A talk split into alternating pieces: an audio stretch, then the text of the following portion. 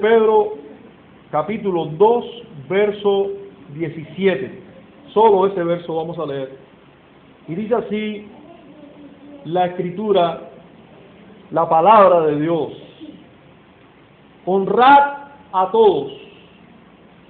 Amad a los hermanos. Temed a Dios. Honrad al rey. Vamos a orar. Bendito Dios y Padre nuestro, estamos delante de tu palabra y ella es santa. Nosotros lo somos por tu espíritu, por tu obra, pero aún necesitamos más y más y más de ti, el ser santificado. Y este es uno de los medios que usarás para ello, Señor. Padre, concédenos exponernos debidamente a tu palabra. Te imploramos que nos hables, te imploramos que nuestros corazones estén totalmente receptivos, preparados por tu Espíritu para recibir tu palabra. Te imploramos en Cristo todas las cosas y damos gracias. Amén. Algunos afortunados, fíjense cómo le digo a estos algunos afortunados, han experimentado que mientras más profundizan en el estudio de la Biblia, más tesoros espirituales encuentran. Mientras más profundicen, más tesoros espirituales van a encontrar. Es como si, como, como si fuera igual que en algunos lugares de la tierra. Y digo algunos lugares porque no en todos los lugares hay tesoros, ¿no? Pero en muchos lugares de la tierra sucede que mientras más cavamos o profundizamos, más minerales preciosos y útiles podemos encontrar. Ahora, el domingo pasado, cuando terminé de predicar, un hermano me mostró su insatisfacción con el sermón. Pues según su consideración, había que profundizar más en ciertos temas que se tocaron, en sentido muy general, en la predicación. Aunque él es comprensivo o fue comprensivo en el hecho de que no se puede, él me decía, él mismo me decía, no se puede en una hora hacer énfasis en todo lo que dice todo el texto, ¿no? Todos los textos. Eh, pero él planteaba la importancia, él me planteaba la importancia de ciertos temas, considerarlo eh, más profundamente. Yo considero particularmente que todos los cristianos tenemos, todos, tenemos la responsabilidad de estudiar o de escudriñar las escrituras. Y que ya sea en familia o individualmente, debemos exponernos al texto, el mejor de los textos que debemos exponernos e indagar, es el texto en el que Dios nos habló en su día. ¿Sí, hermano? Hoy estamos en el día del Señor.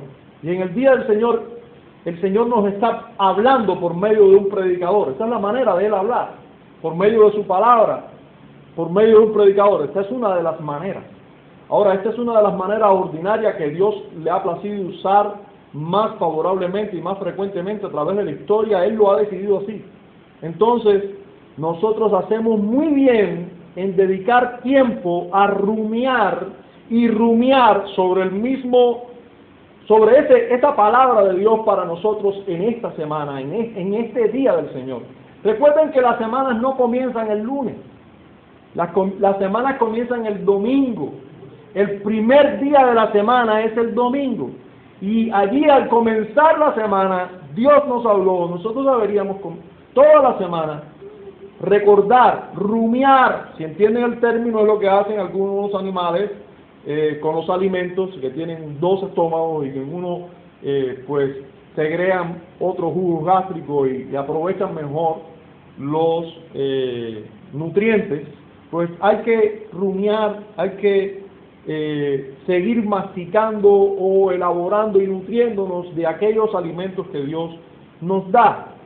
Ahora, creo que en la iglesia debemos exponernos, en la iglesia debemos exponernos a, al sentido y el propósito de las palabras inspiradas en una porción, en una porción de la escritura, donde haya un mismo tema tratado.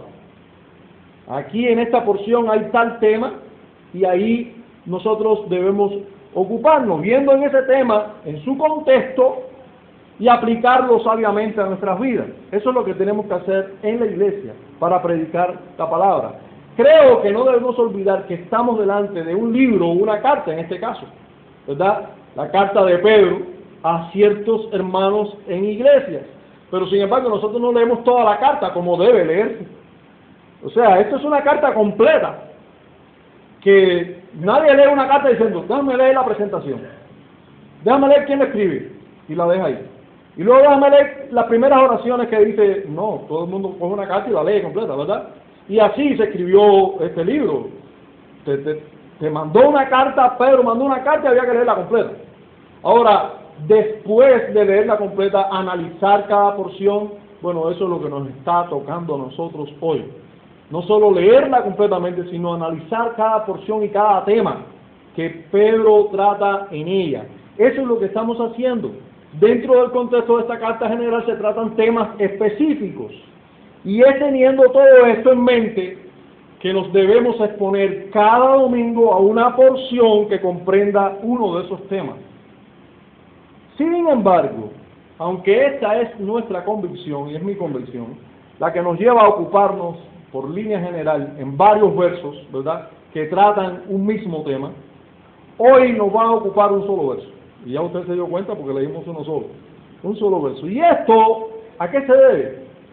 Porque solo en ese verso, solo ese verso, es un resumen de un tema tratado en una buena porción de esta carta. Este verso resume el tema tratado en, en toda una porción, más de un capítulo de esta carta. En este verso, en este solo verso, podremos encontrar también cuatro, en un solo verso, cuatro mandamientos explícitos, claros, y por lo dicho anteriormente, y por la importancia de estos mandamientos, nos concentraremos en este verso, y solo en este verso.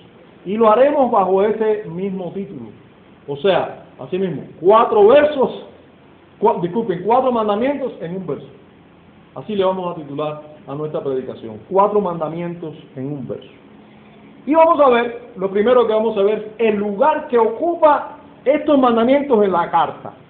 El lugar que ocupan estos mandamientos en toda la carta. Nosotros vamos a notar, en primer lugar, que estos mandamientos, resumidos en solo un verso, resumen, valga la redundancia, todo lo enseñado antes o no les digo todo lo enseñado antes en toda la carta, pero sí todo lo enseñado en los versos anteriores, en las oraciones anteriores. Este verso lo resume. Pero vamos a ver que no solo resume lo de antes, sino lo que va a hablar después también. Vamos a ver primero cómo resume todo lo que fue dicho inmediatamente y anteriormente. Fíjense cómo comienza el verso 13. Nuestro verso es el verso 17, ¿verdad? El verso 17, pero nuestro, el verso 13 comienza, por causa del Señor, someteos a toda institución humana, ya sea rey como a superior, ya los gobernadores como por él enviados para castigo de los malhechores y alabanza de los que hacen bien, porque esta es la voluntad de Dios que haciendo bien hagáis callar la ignorancia de los hombres insensatos. A ver, sin este texto no se nos está mandando a honrar al rey, someteos a toda institución humana, honrar al rey, que se nos está diciendo en este verso. Pero, ¿sobre qué base debemos honrar al rey? Fíjense cómo dice, por causa del Señor. O sea, teniendo temor al Señor, honremos al rey. Fíjense cómo sigue diciendo además, en el verso 15 dice, porque esta es la voluntad de Dios, que haciendo bien, ¿cuál es el bien que se nos está pidiendo? Someternos a las autoridades. Pero fíjense, esta es la voluntad de Dios, por eso es que tenemos que hacerlo. O sea, en temor a Dios debemos honrar al rey.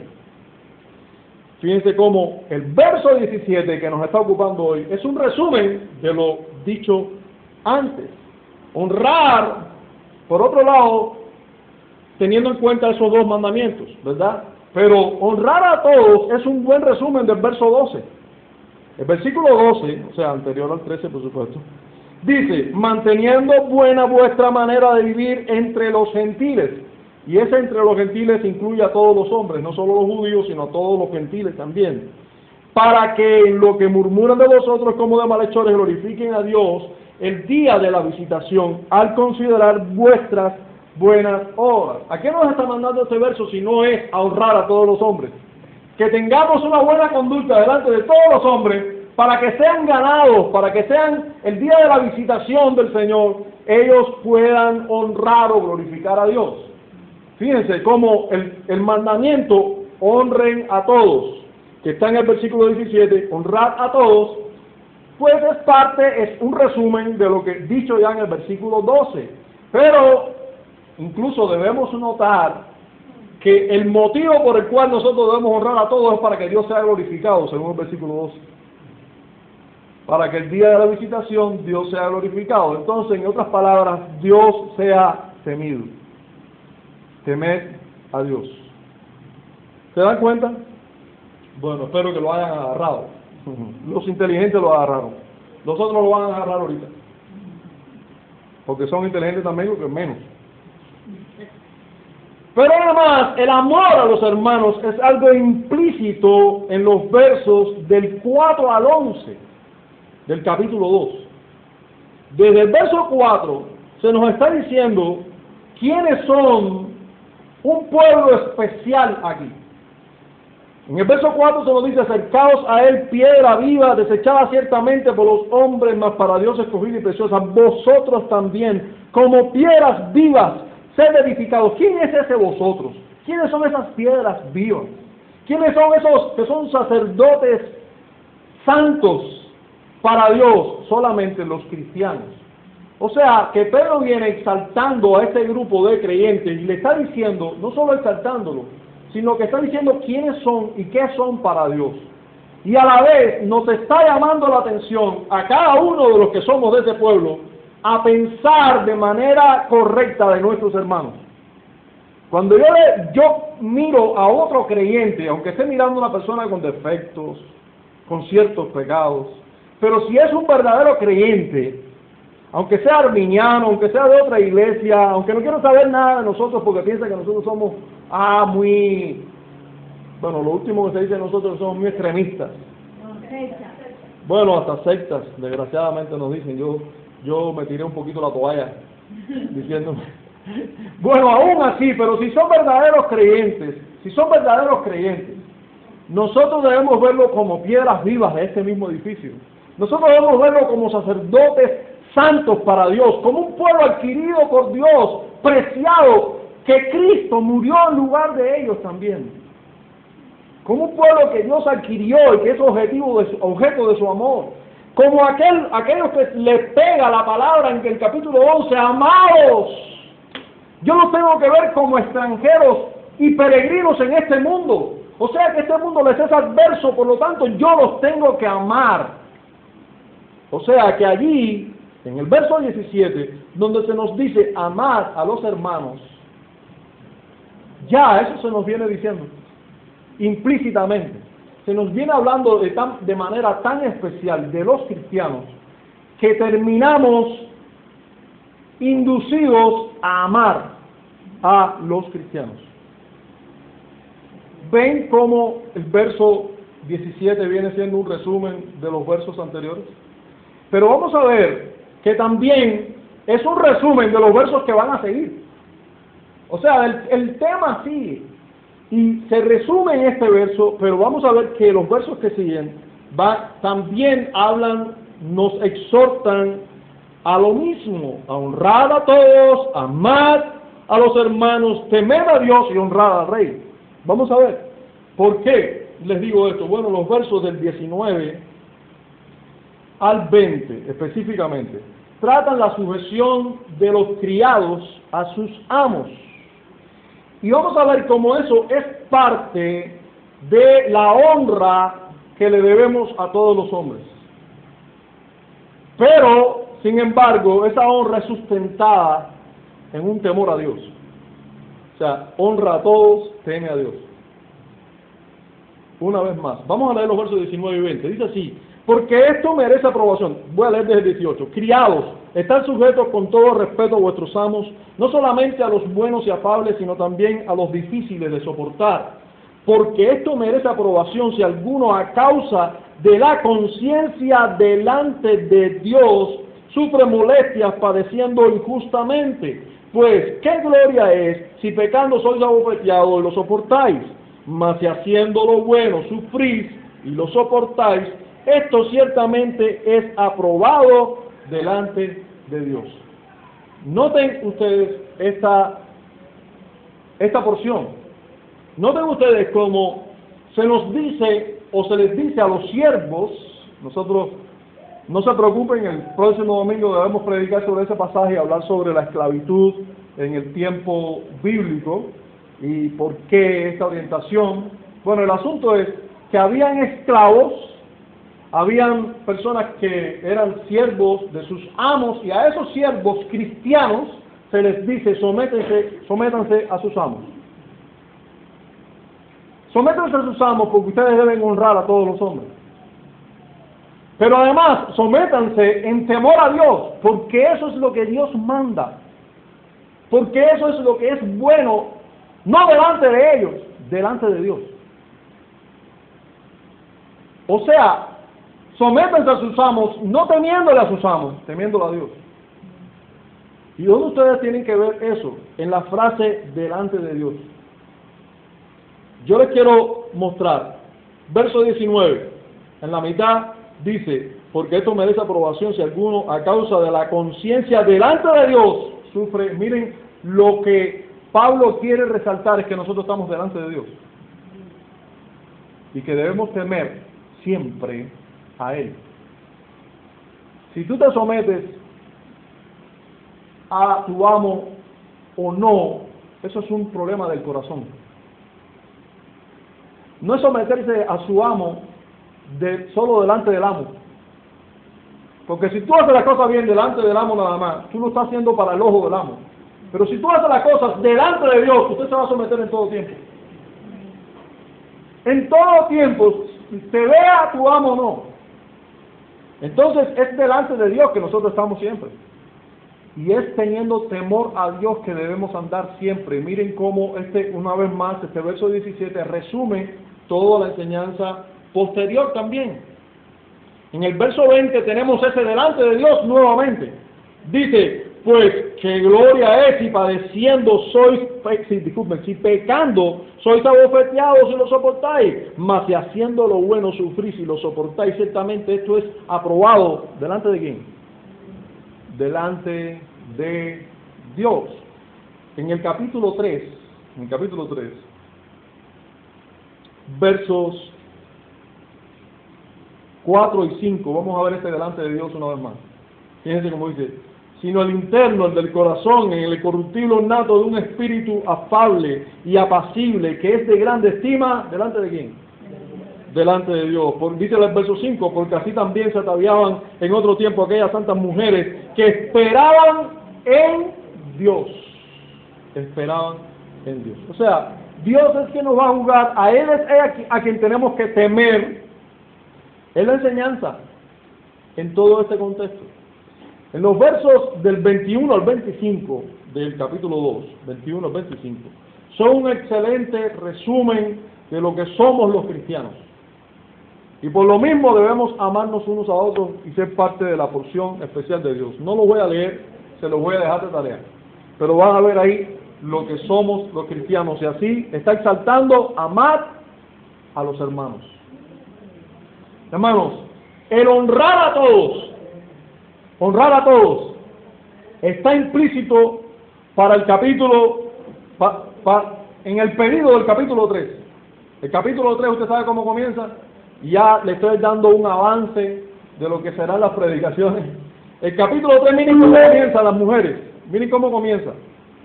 Asimismo vosotras mujeres, estad sujetas a vuestros maridos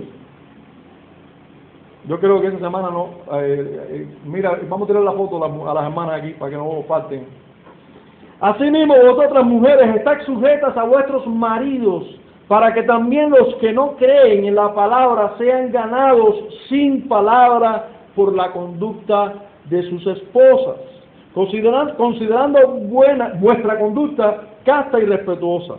Vuestro atavío no sea el extremo de peinados ostentosos, de adornos de oro o de vestidos lujosos, sino el interno, el del corazón, en, en el incorruptible ornato de un espíritu afable y apacible que es de grande estima delante de Dios. Fíjense cómo hay que someterse, pero ¿por qué hay que someterse? A toda persona. En este caso, a tu esposo, porque es quien Dios puso en autoridad sobre ti. ¿Por qué tienes que someterte al rey? ¿Por qué tienes que? Porque tienes que honrarlos, porque son personas que Dios hizo y que deben ser honradas y que Dios las puso. Dios las puso ahí. Por lo tanto, deben ser honradas porque tú debes andar en temor a Dios. Y ese temor a Dios es el que te debe conducir a someterte a tu marido, honrar al rey, honrar a todos los hombres. ¿Se dan cuenta? El temor a Dios es el fundamento de la sujeción de las mujeres a sus maridos. Y vemos lo mismo en el deber de los hombres casados para con, sus, para con sus esposas, porque a los hombres también les toca. Dice así a partir de, o en el verso 7, vosotros maridos igualmente vivid con ellas sabiamente. Con las mujeres se requiere ser sabio. Sí. No solamente traer, traer comida y poner un día un buen pedazo de, de carne porco en la mesa y decir, mira lo que pude hacer, que hoy en día eso es una hazaña tremenda, pero, pero bueno, siempre ha sido una hazaña, pero en este tiempo todavía más. Pero hay que, no solo eso, hay que vivir sabiamente. Y dice, no me voy a adelantar a esa predicación, dando honor a la mujer como a vaso más frágil y como a coherederas de la gracia de la vida, para que vuestras oraciones no tengan estorbo. Noten cómo los hombres deben honrar a sus mujeres, honrar a todos. Pero noten cómo deben honrarla teniendo qué fundamento? Dios y el temor a Dios. ¿Para qué? Para que vuestras oraciones a Dios no tengan estorbo. Pero además, por el hecho de que Dios las hizo un vaso más frágil. ¿Dónde es que dice la escritura que la mujer es un vaso más frágil? Lo dice Dios. En la creación es un vaso más frágil. Por lo tanto, es, tú debes tener en cuenta esto.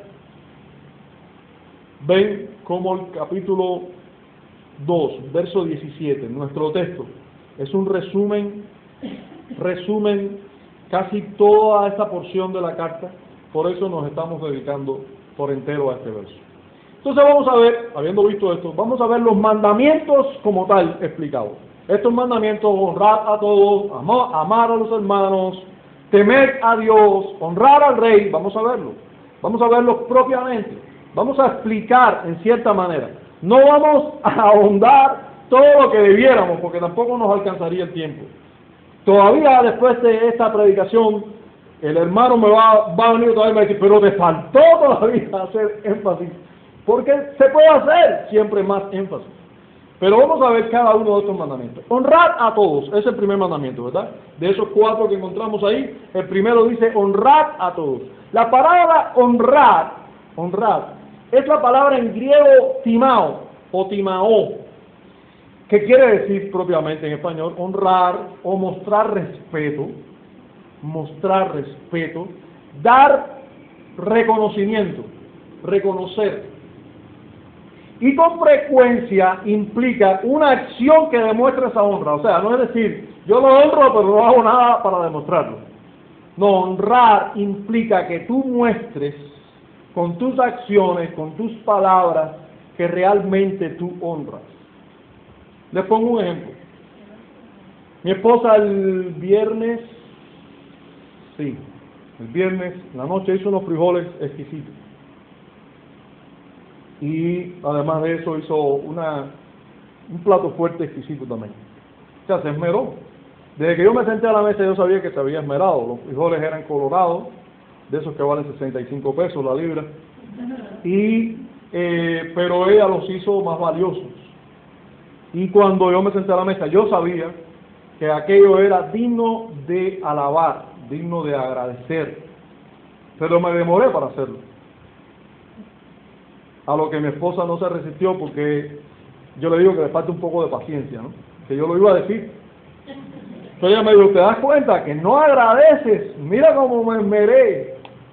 Sí, hermano, para honrarla yo debía haberlo dicho, debía haber reconocido. Si yo valoro, si valoramos realmente lo que es la persona que está a nuestro lado, nosotros le tenemos en cuenta, lo apreciamos y valoramos su trabajo, valoramos su trabajo, su esfuerzo y tomamos acciones para que eso cuente. Tomamos acciones para que eso cuente. Eso implica honrar. Eso implica honrar. Pero hay textos de la Escritura que nos enseñan todavía más sobre honrar. Como por ejemplo en Juan capítulo 8, versículo 48 nos dice que Jesús respondió, yo no tengo demonio ante la acusación de ciertos judíos. Él dijo, yo no tengo demonios, antes honro a mi Padre. De hecho, yo vivo para honrar a mi Padre y vosotros me deshonran a mí. Sea, lo que yo hago, lo hago por el Espíritu de Dios y yo así honro, vivo honrando o, o glorificando o haciendo notar las obras poderosas del Padre y ustedes lo que están haciendo es deshonrándome a mí, pues están diciendo que lo que yo hago es producto de demonios. Entonces honrar es darle el verdadero eh, reconocimiento, gracias, es darle el premio que realmente merece, reconocer la verdad y exaltar esa verdad correctamente. O sea, y decir, bueno, pues atribuir cosas negativas a alguien cuando lo está haciendo positiva, bueno, eso sería deshonrarlo. Bueno, aquí estos judíos estaban deshonrando a Jesús. Pero en Hechos capítulo 28 tenemos un ejemplo, podemos decir un poquitico más, eh, más aquí llano entre hombres. Dice que estando allí eh, Pablo y una cometida en la isla de Malta, hablando Pablo de los habitantes de Malta, dijo, los cuales también nos honraron con muchas atenciones y cuando zarpamos nos cargaron de las cosas necesarias.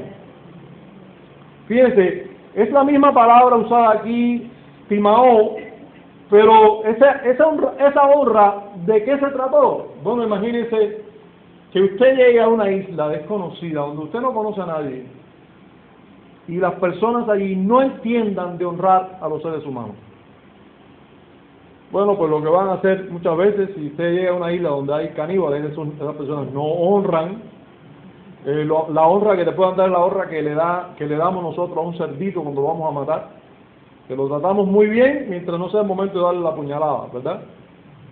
Entonces, así ocurriría, pero bendito sea Dios, condujo a Pablo en, esa, en ese naufragio a una isla llamada Malta, y en esa isla, en esa isla, habían seres humanos con gracia de Dios y honraron a, al apóstol y a los que iban con él.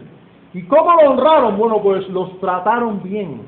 Los trataron como seres humanos. Los atendieron.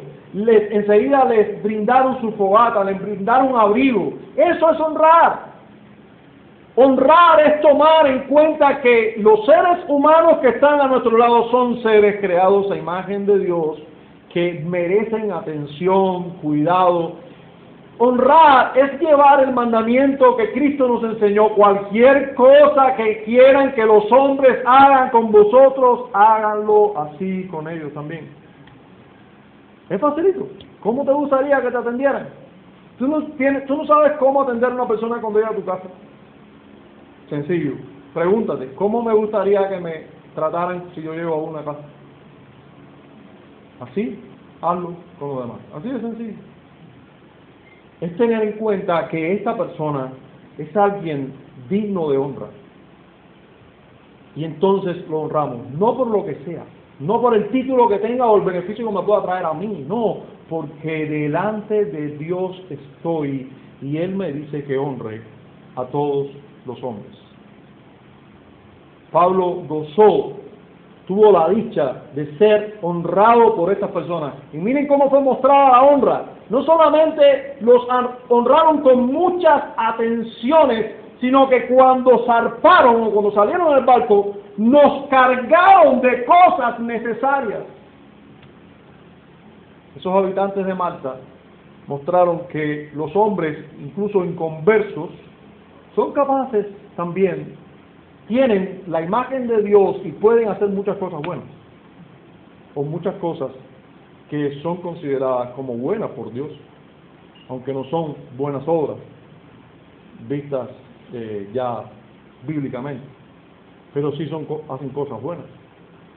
por eso encontramos a veces que hay personas que no vienen a la iglesia, ni tan siquiera, porque el hecho de venir a la iglesia no quiere decir que sean cristianos, pero que no son cristianos ni vienen a la iglesia y encima de eso son personas que sus acciones son muchas veces mejor que muchos de los que vienen a la iglesia o son cristianos incluso. No podemos encontrar personas así. No es que hacen buenas obras, pero hacen muchas cosas buenas, que son dignas de imitar por todos los hombres, porque son buenas en sí. También aprendemos de otro verso qué cosa es honrar, honrar a todos. Y es ese verso que está allí, donde Pablo le escribió a Timoteo, honra a las viudas que en verdad lo son. ¿Qué implicaba ese honrar? No solo tener en cuenta que eran viudas, sino ayudarlas. Ayuda a las viudas que en verdad lo son. Ten en cuenta a estas mujeres para la ayuda de la iglesia, porque ellas necesitan esa ayuda. Honra a las viudas, ayúdalas, tenganlas en cuenta, tenlas en alta estima, porque después habla, o, o antes habla, de cuáles eran las características que tenían que tener esas mujeres para ser tenidas en cuenta como viudas de verdad. Y esas que en verdad eran viudas, esas pues debían ser ayudadas, tenidas en cuenta por la iglesia y estimadas por la iglesia.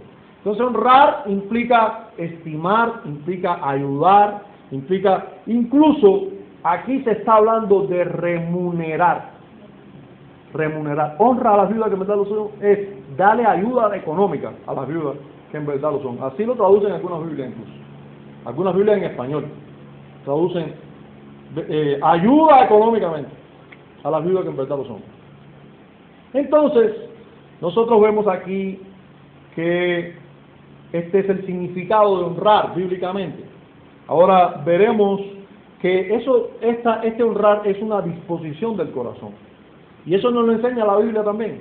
Honrar es una disposición del corazón. ¿Escuchó bien? Es de aquí. El honrar sale de aquí. No es una cosa externa. Es una disposición del corazón. Y eso lo vemos en Mateo 15, 8, donde dice, este pueblo de labios me honra, mas su corazón está lejos de mí. O sea, es posible que usted de labios honre a muchas personas, pero en su corazón no esté ocurriendo nada. Por lo tanto, hermano, el mandamiento que tenemos aquí, honrar a todos, no es una cosa externa, es una cosa interna. Y ya se lo estoy poniendo difícil a que no es, que no es cristiano. Yo no, se lo está poniendo difícil Dios. Porque es una disposición del corazón. A lo mejor te puedes esmerar y uno de nosotros llega a tu casa y tú atenderlo muy bien. Pero aquí, cuando esta persona salga, cuando estamos solos, ¿qué pensamos de esa persona? ¿Lo estamos honrando en nuestros pensamientos? ¿Qué hablamos con otras personas sobre un tercero? ¿Lo estamos honrando? La honra es en el corazón. Porque no es solamente hacer cosas buenas por una persona, es pensar bien de la persona. Y yo siempre voy a poder pensar bien de una persona. Usted me puede decir, pero ¿cómo puedo pensar bien de fulanito si hace esto? Yo puedo pensar bien de esa persona. ¿Usted sabe por qué? Porque yo me conozco a mí mismo mejor que a cualquier persona. Y si yo soy capaz de pensar bien de mí, ¿cómo yo voy a pensar mal de otro? Si yo sé que yo soy más malo que cualquier otro. Yo sé que a lo mejor, yo sé que muchos de ustedes, o algunos de ustedes, se consideran mejor que otros. Oro a Dios porque eso no dure mucho tiempo, sí. Si usted se conoce a sí mismo y usted constantemente va delante de Dios, usted se va a dar cuenta que usted es el peor de los seres humanos. Por lo menos es el peor que usted conoce. Porque usted no conoce a nadie como usted mismo. Y precisamente cuando usted piensa mal de otra persona, usted está así, usted debe reconocer que eso es parte de su maldad. Entonces honrar es algo del corazón, es algo que nosotros debemos tener una disposición del corazón. No es solo acción, no es solo algunos hechos o beneficios que traigamos, no, es disposición del corazón. También tenemos que saber que el fundamento de honrar a otras personas es la imagen y la palabra de Dios. O sea, el fundamento es que el ser, todos los seres humanos están hechos a la imagen de Dios. Y el fundamento es todo lo que dice la palabra de Dios de los seres humanos hechos a la imagen de Dios. O sea, para yo honrar a las personas, yo tengo que saber qué dice Dios de las personas y por eso yo puedo honrar a las personas. Por eso encontramos, y les puedo asegurar, que todas las personas que no tienen en cuenta a Dios, ni tienen en cuenta la palabra de Dios, para con los seres humanos, no honran a las personas. Primero, no tienen disposición de corazón para hacerlo. Como no valoran lo que dice Dios de las personas, pues ellos tienen su propio concepto de qué cosa es una persona. Y como por ejemplo en nuestra sociedad que se nos dice que las personas son otros animales, pues por lo tanto no tiene por qué, uno no tiene por qué honrar más a una persona que a mi perro. Son animales. Eso se nos enseña. Eso, eso le enseñan a nuestros hijos en las escuelas. Por eso nuestra labor con nuestros hijos es fuerte en una nación que no nos permite por el momento, por lo cual debemos, creo que debemos luchar, que no nos permite tener otro tipo de educación, que nosotros eduquemos a nuestros hijos o que los pongamos en una escuela que ellos aprueben, donde se pueda dar una educación cristocéntrica o con una cosmovisión cristiana. No, se, se les enseñan que Dios no existe, se les enseñan a nuestros hijos que por lo tanto no hay absolutos, no eh, el hombre es un animal, se le enseña, fuimos, somos producto de, la casualidad y de la evolución y por lo tanto somos quizás la especie por el momento más eh, escalonada, más alta de la evolución, pero solo eso. Por lo tanto, ¿qué honra tú le debes a una persona mayor que la que le debes a una gallina? Si le tuerces el pescuezo a una gallina, ¿por qué no a una persona? Esas son las, las consecuencias lógicas, hermano. Aunque a Dios gracias, porque Dios es real y nos muestra en lo más profundo de nuestro corazón que una persona no es un animal. Gracias a eso. Es que nosotros no nos están tratando por ahí como gallina, aunque en ocasiones sí lo hacen.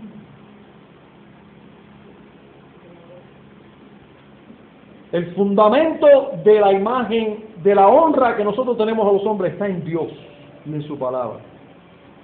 Como por ejemplo, Dios nos dice que en el principio, en la creación, Él dijo, hagamos al hombre a nuestra imagen, después que terminó toda la creación, después que terminó de hacer los cielos, la tierra, los animales, los, peces, las plantas, él dijo, hagamos al hombre a nuestra imagen. De ningún animal se dijo eso.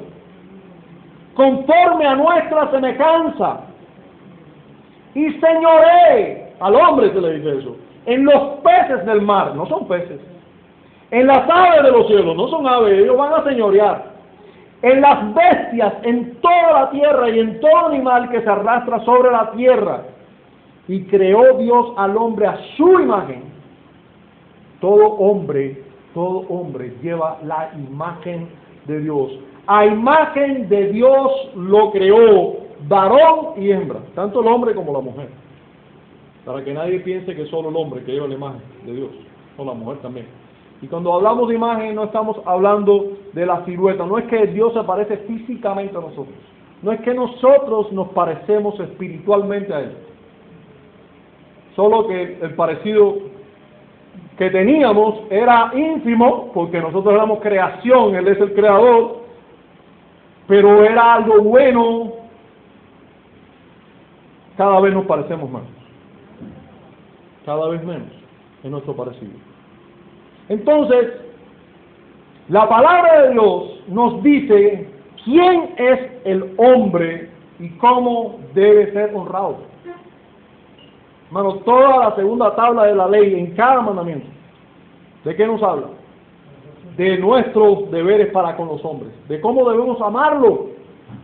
Fíjense que lo anterior se resume en ama a tu prójimo como a ti mismo. Toda la segunda tabla de la ley se resume en ama a tu prójimo, ama a otros hombres como a ti mismo. Tú te amas.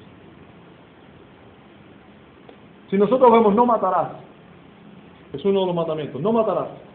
¿Qué nos está diciendo? Solamente que no lo matemos, no, también nos está diciendo que procuremos su vida, que lo alimentemos, que procuremos que esté bien. Eso es lo que nos está mandando. Cuando se nos dice no hurtarás, ¿qué, qué, nos está prohibiendo? Sí, que le robemos a alguien. Pero ¿qué nos está mandando ese mandamiento? Si nos está mandando a amar, ¿qué nos está mandando? A que le demos. A que procuremos que prospere, que tenga. En vez de robarle, darle. Eso es lo que está, nos está mandando el mandamiento. Vamos al segundo mandamiento, amar a los hermanos. Dice, es así de sencillo, amar a los hermanos. ¿Qué significa amar? Porque es, un poco tarde. ¿Qué significa amar? Bueno, ese, esa palabra que se traduce como amar aquí es agapao, o agapeo, o agapao. Agapao se puede traducir al español como amar. Mostrar amor o demostrar amor demostrar amor. Y en cierta manera también deleitarse en amar sobre la base del valor del contenido de lo que se ama. O sea, tenemos que amar deleitándonos en el valor del contenido de lo que amamos. Pero una vez más, ese es el, podemos traducirlo así de un diccionario en griego español, pero la Biblia nos da ese concepto mejor. Cuando nosotros miramos, como por ejemplo, cuando Jesús dijo, un mandamiento nuevo doy. ¿Cuál fue el mandamiento? A los discípulos les dijo esto, que os amáis unos a otros como yo os he amado, que también os améis unos a otros. En esto conocerán todos que sois mis discípulos, si tuviereis amor los unos con los otros. Noten ustedes cómo tienen que amarse, cómo tenemos que amarnos los discípulos. No como nosotros entendamos. No es que yo no sé amar, no es que es que el Señor te enseñó a amar. ¿Cómo? De la misma manera que Él nos amó. De la misma manera que tú ves que Dios te ama a ti, ama a los demás. De la misma manera que Jesús nos amó, así nosotros debemos amar. No con cualquier amor, con el amor que solo emana de Él.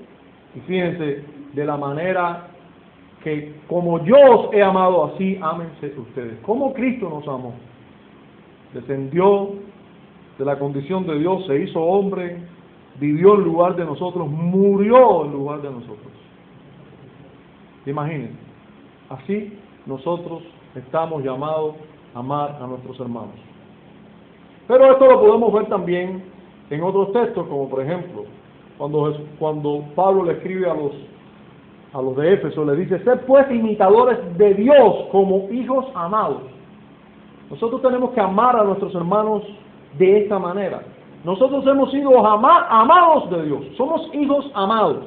Y nosotros tenemos que ser imitadores de Dios en ese sentido, porque nos, y Pablo nos dice que tenemos que andar, andar en amor, como también, como debe ser ese amor, como también Cristo nos amó y se entregó a sí mismo por nosotros. Ofrenda y sacrificio a Dios en olor fragante.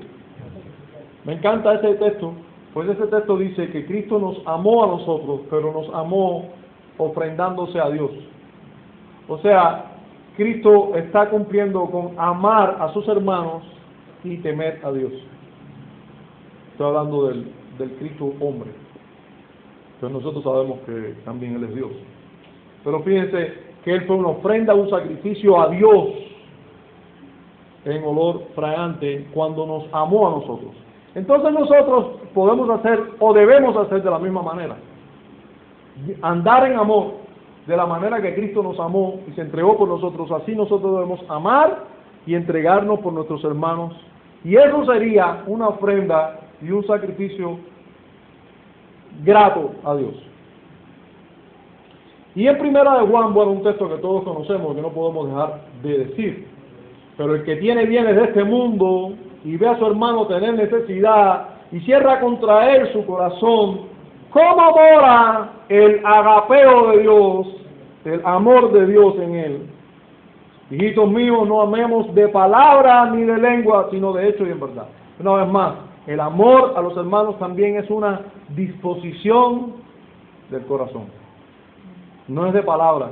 Tú puedes amar de palabra muchas veces, engañar a todo el mundo, pero ¿cómo tú amas de corazón? Muchas veces tus palabras hablan lo que hay en el corazón y por eso no puedes dejar de hablar más de tu hermano. Pero amar implica disposición del corazón. Y cuando tú amas, tú vas a cuidarte de hablar. O vas a hablar donde tienes que hablar, porque a veces hay que hablar. Pero de frente con el hermano. O cuando hay que, cuando el hermano no me escuchó y tengo que ir a otro hermano a decirle que vaya conmigo a ver el hermano, hay que hablar. Sí, porque a veces, bueno, yo mejor no hablo de nadie ni de nada, ¿no? A veces hay que hablar. A, muchos les gusta estar en la iglesia diciendo, no me busco problemas. El asunto es que eso no es amar. Sí. Porque a veces amar implica buscarse problemas. Miren a Cristo, es como Cristo nos amó. ¿Se buscó problemas o no? Muchísimo. Bueno, pues nosotros no se crea que el llamado que Dios le hace a no buscarse problemas. No, es amar. Tampoco es un llamado a buscarse problemas. Es amar. Sí, porque es que tenemos una tendencia a ir a los dos extremos horribles. Temer a Dios. Tercer mandamiento, temer a Dios. ¿Cuál es el significado de temer, de tener temor a Dios? Bien, así de sencillo. El término es fobeomai, de fobia, fobeomai. ¿Cómo es eso, pastor? ¿Hay que tenerle fobia a Dios? Bueno, en cierta manera. Tener miedo se traduce, tener miedo. Fobeomai o fobeo es tener, es el verbo tener miedo. Es estar en un estado de temor. Estar alarmado. Pero también respetar, mostrar reverencia y también adorar. Cuando es en relación a Dios es adorar, es mostrar una profunda reverencia ante alguien por lo que es. Eso es lo que nos dice el diccionario. Ahora, vamos a ver lo que nos dice la Biblia. Pues, como se usa el término la Biblia, uno puede llegar a eh, tener su propio concepto. Jesús nos dijo, no temáis a los que matan el cuerpo, más el alma no puede matar. Temed más bien a aquel que puede destruir el alma y el cuerpo en el infierno. ¿Quién es el que puede destruir el alma y el cuerpo en el infierno? El único que puede hacer eso es Dios. No es Satanás. No, Satanás va a ser lanzado allí también. Pero, y el infierno fue hecho para eso, para él y sus demonios. Solo que ahí van todos los que deciden vivir lejos de Dios, sin arrepentirse y sin abrazar la bondad de Dios en Cristo. Ahora, fíjense cómo Cristo nos dice, hay alguien a quien no debemos temer, y todo parece indicar que tenemos una tendencia a temer, y es a otros hombres. Pero Jesús dijo, no, te, no temas a aquel que puede matarte el cuerpo. ¿Quién puede matarte el cuerpo? Por cierto, es importante esto. Cualquier hombre pudiera usar métodos para matar el cuerpo. Las autoridades civiles son los que tienen las herramientas lícitas para aplicar, infringir dolor físico, incluso matar. Se lleva la espada. La espada no se usa para dar nagada, la espada se usa para matar. ¿Y quién tiene eso lícitamente es las autoridades civiles, pero aún esos no debemos temerle, temerle. Honrarlos sí, temerles no. No temáis, es un mandamiento. Pero el mandamiento que más nos ocupa es este, que dice aquí, más temer. Primero, ¿a quién? Aquel que sí tiene poder para matarnos, pero no solo eso, echarnos al infierno. Hermanos, el temor a Dios tiene el fundamento de nosotros saber que quien tiene el poder total para hacernos bien o el mayor de los males es Dios. Ajá. El que tiene nuestras vidas en sus manos es Dios.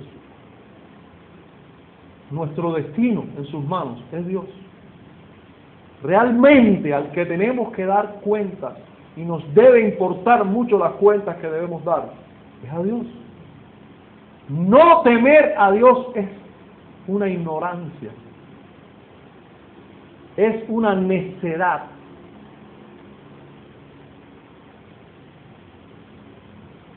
Miren lo que dijo, lo que se nos narra en Lucas. Había una vez un juez que ni temía a Dios ni respetaba a hombre. Ni temía a Dios ni respetaba a hombre. Imagínense un juez que es el que juzga y no tenía temor a Dios ni respetaba. De hecho, es, es una consecuencia de no tener temor a Dios, no respetar a los hombres. ¿Se da cuenta? Y eso pasa, Dios mío, tengo que terminar. 50% de sermón en Cinco minutos, ya están los hermanos ahí. Nosotros no hemos terminado. Vamos a concretar rápido. Hermanos, es una, esa, es lo mismo no tener temor a Dios y no respetar a los hombres. Es lo mismo. Es, para las mismas personas hacen lo mismo. Hermanos, temor a Dios es lo que se le debe a un Dios. Temor es lo que se le debe a cualquier Dios. Si hay un Dios, se le debe temer. Pues es el Dios. Es Dios. Está por encima de nosotros y puede hacer en nosotros lo que quiera. Tener temor a Dios, ¿cómo voy a temerle a Dios que si es bueno, bondadoso? No, pero es que es Dios. Puede hacer contigo lo que quiera.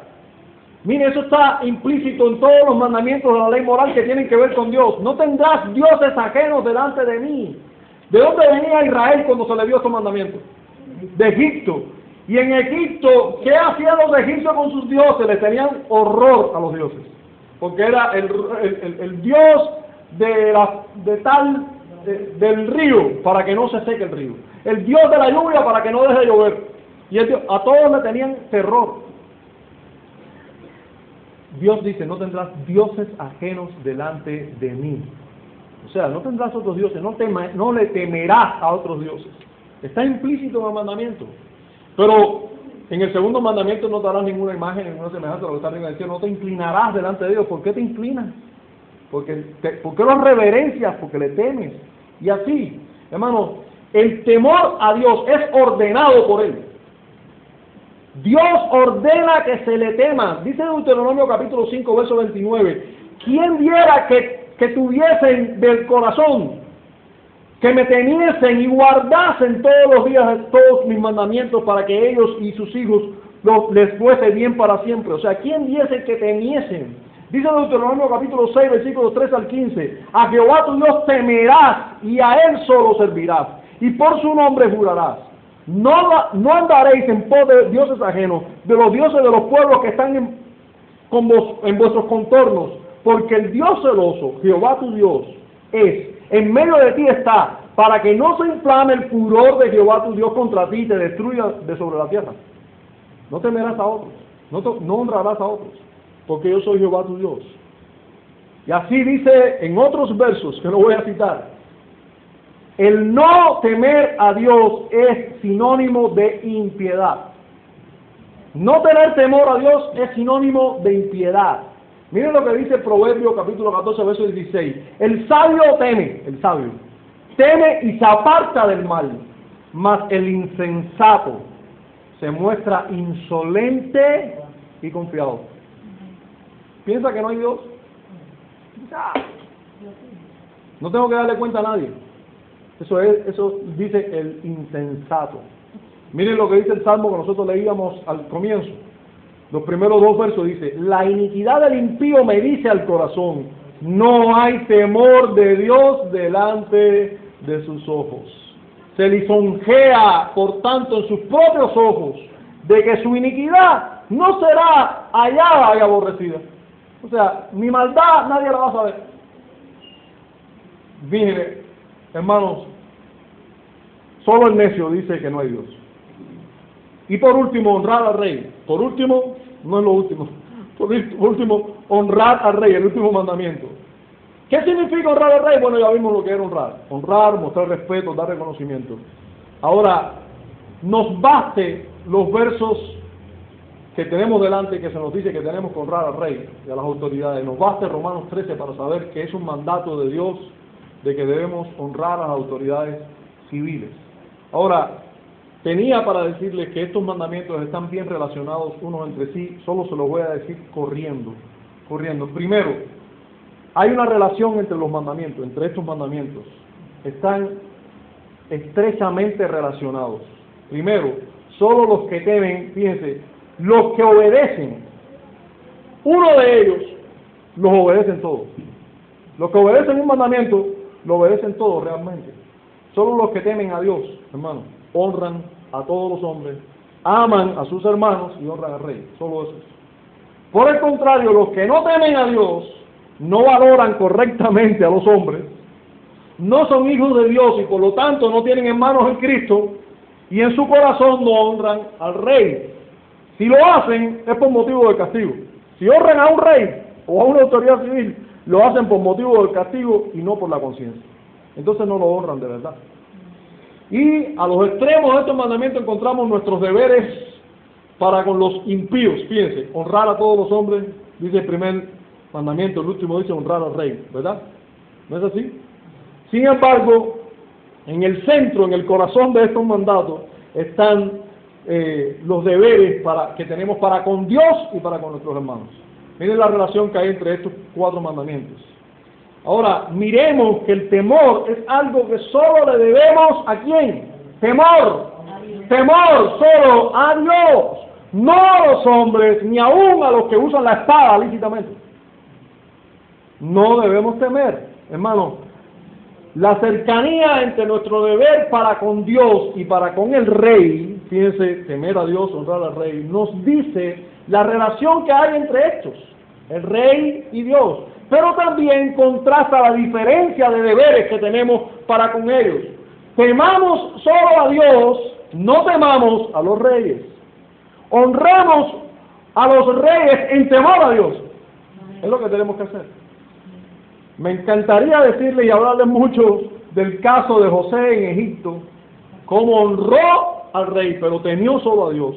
Y me encantaría mucho más, tenía muchísimo que hablarle del caso de Daniel, en Babilonia, como honró al rey, pero temió solo a Dios. No les puedo decir mucho, solo tengo que concluir.